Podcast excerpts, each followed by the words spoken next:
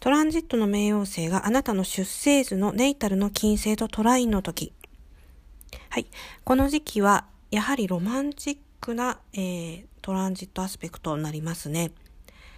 またちょっと恋愛を例にとってお話をしたいと思います。えー、特に恋愛は、えー、もう過ぎてるよっていう時期の方もいらっしゃるかもしれないですけど、まあ聞いてください。えっ、と、恋愛で、えっ、と、この時期に起こりやすいっていうことなんですけど、まあまあ、いわゆる、あの、運命的なっていうか、そういった出会いの時期になりそうです。なので、えー、これから良い出会いを期待されている方で、このトランジット中っていう方は、結構可能性高いんじゃないかなっていうふうに思います。で、えー、やっぱ冥王星関わってきているので、その、えー、もし、え相手と新しい方と出会った場合に、やっぱりこう、運命的で、えー、なものは無意識で感じているんですけど、何分無意識で感じることっていうのはなかなか表層意識には出てこないと。で、えー、その相手との間のやりとりで、えー、もしかしてこの人とは、え、何か、えそういった運命的な何かこう、つながりがあるんじゃないかっていうふうに気づくっていうことがまず第一歩で、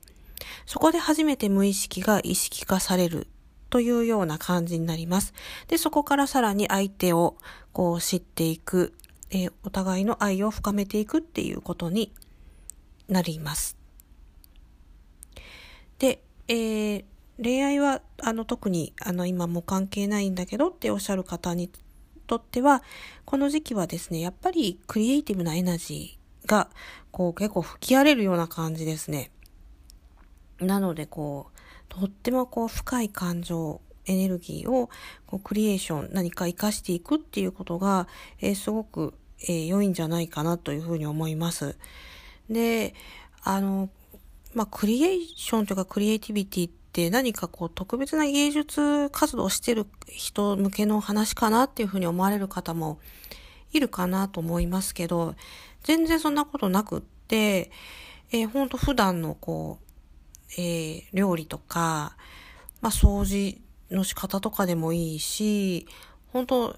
あの、草むしりとかそういうのでもいいんですけど、そういうとこでもクリエイティビティってこう、あの、加速させることでできると思うんですよ、工夫次第によっては。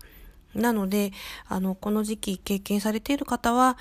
えー、受け身にならずに、何かこう、新しく、えー、毎日の日々の作業的なことも、